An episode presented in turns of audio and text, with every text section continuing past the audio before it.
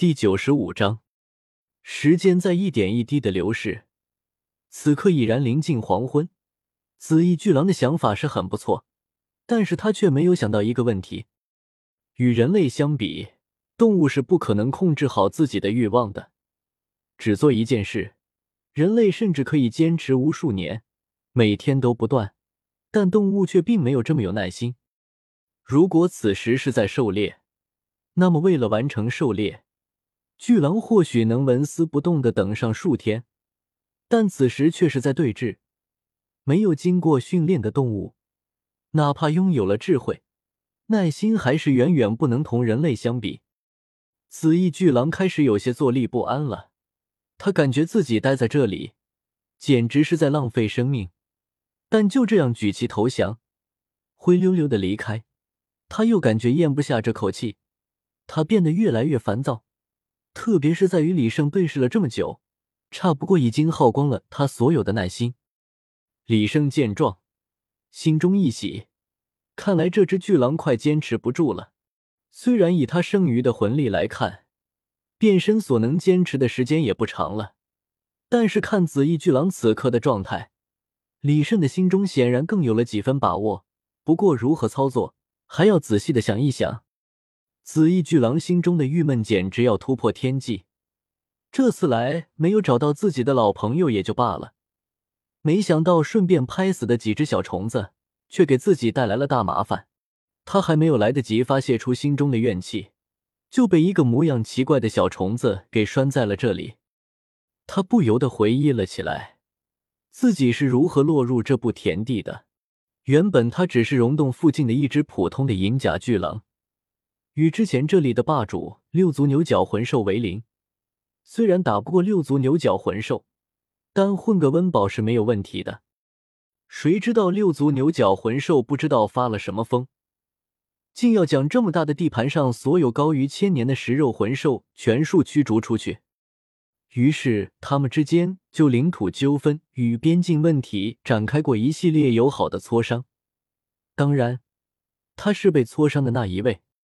在几次挫伤之后，他成功的被挫伤了。他拖着受伤的身体，成功的突围了出来，远离了这个伤心之地。但是有句话说得好：“塞翁失马，焉知非福。”他的福运到了。在离开这里的数百年之后，他在一片高山之间发现了一株闪耀着雷光的植物。望着这株植物，内心传来了一阵阵渴望的感觉，仿佛在告诉他。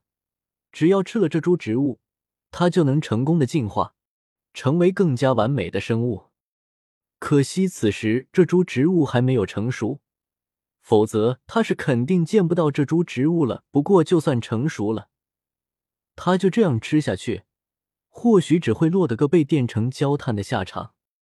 于是乎，紫翼巨狼就顺理成章的住在了闪耀着雷电光芒的植物身旁，成为了这株植物的守护兽。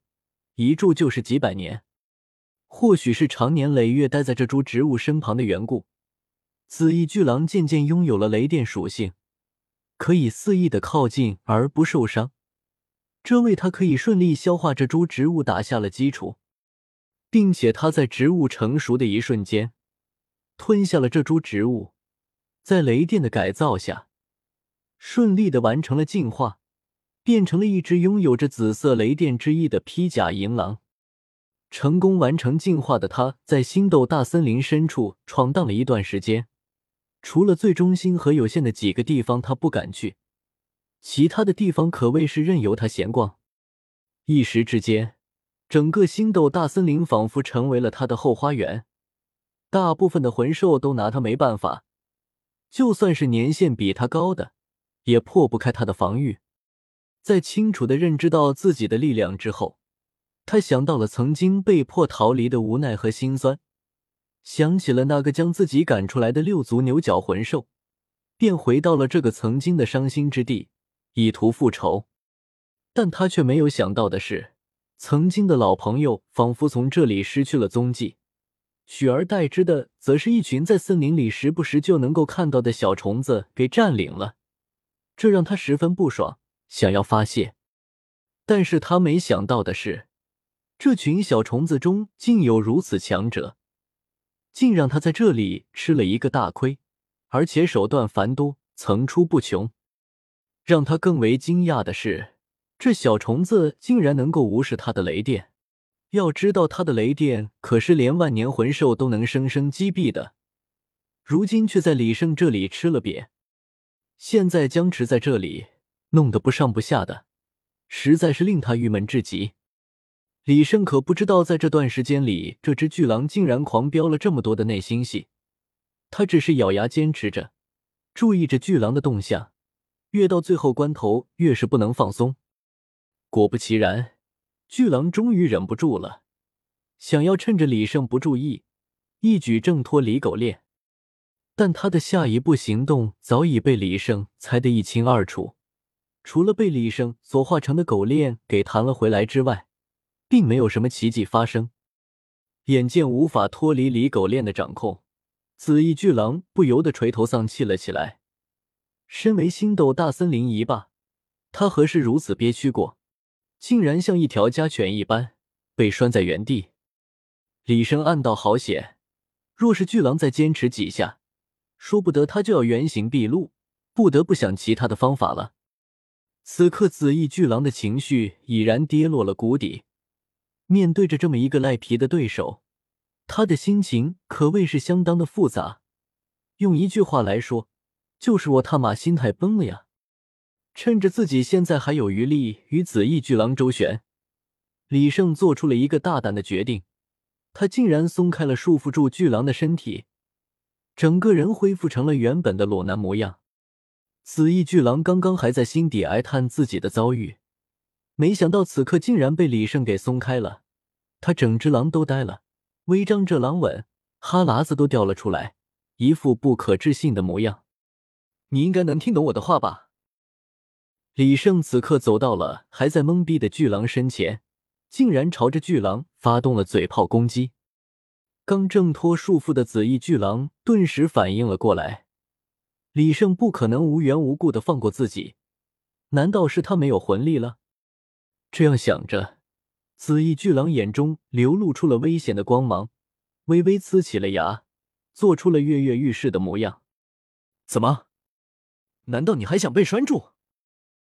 李生看出了紫翼巨狼的不对劲，大喝一声，双手瞬间伸长，一只缠上了一旁的大树，另一只向着巨狼缠来，吓得巨狼连连后退。我就知道会这样，还好刚才保留了不少魂力。不然恐怕就危险了。停！我也不想和你耗在这里。如今我杀不了你，你也杀不了我，不如我们好好谈谈，这样岂不皆大欢喜？紫翼巨狼听了李胜的话，停了下来，眼珠子胡乱转悠着，努力的理解起了李胜的意思。过了片刻，紫翼巨狼看着还没有自己一个爪子大的裸男，缓缓的点了点头。李胜心中大喜，但脸上丝毫不露声色。只要这巨狼肯谈，那就好办得多了。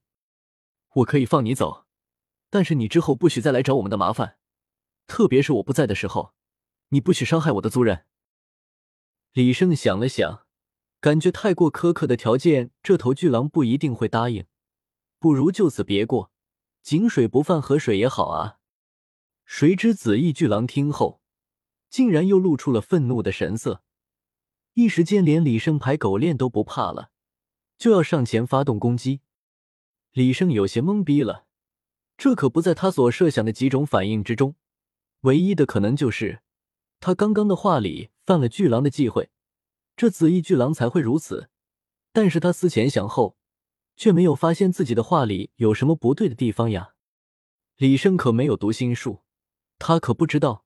自己刚刚的那一番话，让巨狼想起了自己曾经受到的屈辱。在与六足牛角魂兽的磋商中，他被赶出了自己的领地，这和此次李胜与他的对战何其相像！同样是一场切磋之后，又提出了让自己离开的条件，这让他如何不怒？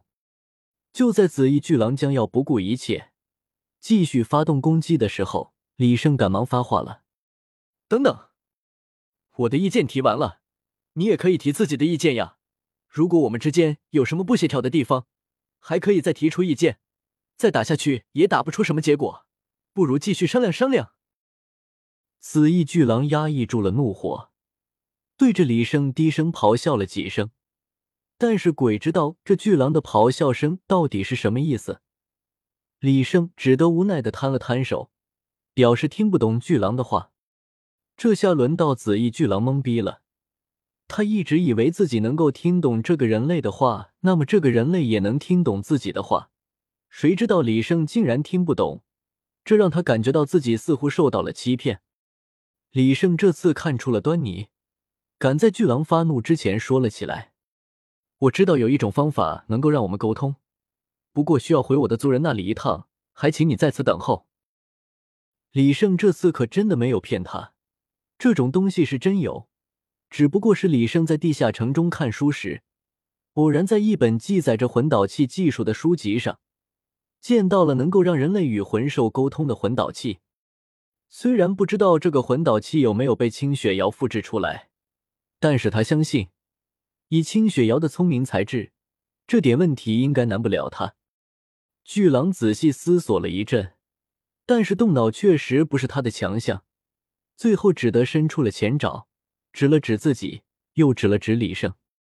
李胜这次看出来了他的意思，你是想要和我一起去？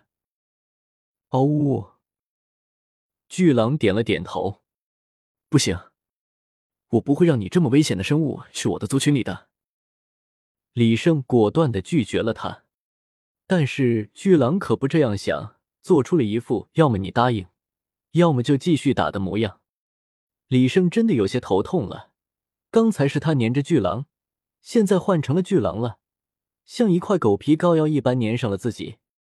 李胜沉默了一会儿，终于开口道：“你想跟着我去，不是不可以，但是你要和我做一个约定，否则我是不会同意的。”嗷呜！